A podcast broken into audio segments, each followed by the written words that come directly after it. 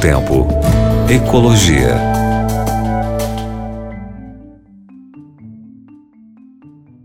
Olá, meu querido ouvinte, minha querida ouvinte da Rádio Novo Tempo, tudo bem? Eu, professor Eric, com você aqui, trazendo um, uma resposta para uma das perguntas que eu mais ouvi durante as minhas aulas de ecologia.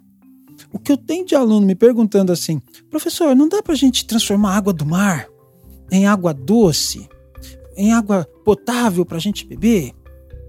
E eu falava, puxa, até dá, né? A gente tem exemplo é, de pessoas que navegam, que vão navegando, que fazem essa transformação de água. A gente tem exemplo de ilhas como Fernando de Noronha, que fazem por osmose reversa a, a transformação da água do mar, água salina em água potável.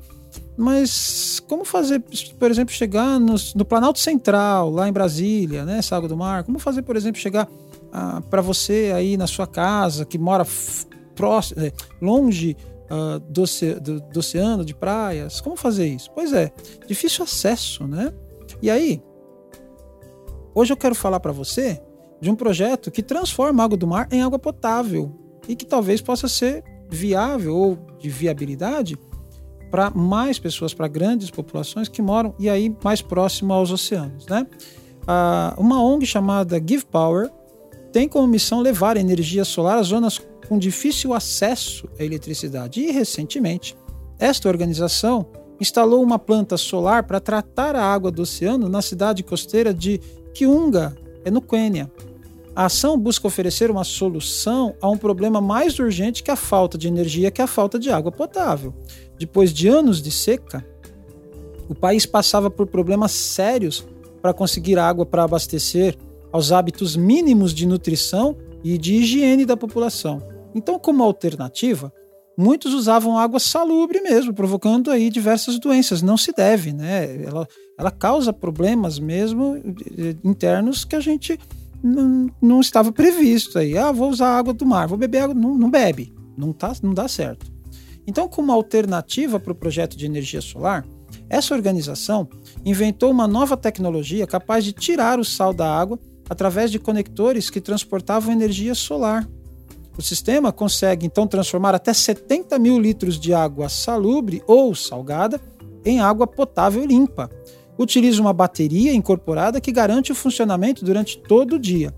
A invenção se mostrou eficiente para transformar a água oceânica em água potável, de forma fácil para ser multiplicada em outras zonas costeiras que necessitem.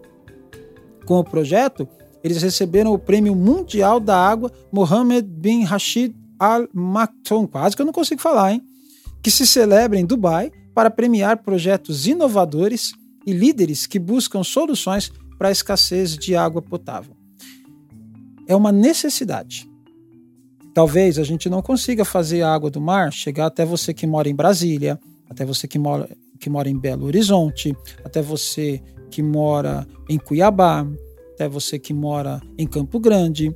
Talvez as, eh, as regiões mais centralizadas estejam longe, mas para as regiões costeiras havia um grande problema: como gerar grandes quantidades de água, porque as populações dessa região são grandes também. Talvez projetos como estes da Give Power onde você usa baterias, né? Ele, de, de, eletrólise, quem conhece um pouco sabe, eletrólise disso aí, é, consiga uh, um pouco mais de sucesso e hoje, nesse segundo programa que nós falamos de água na sequência, consiga fazer com que a água seja otimizada e melhor utilizada, né? E tenhamos água, porque sem ela nós não conseguiríamos sobreviver. Que Deus te abençoe, que você seja muito bem ricamente abençoado com a água, tanto a água que refresca a sua sede, como a água da vida de Cristo. Deus te abençoe e um grande abraço. Novo Tempo. Ecologia.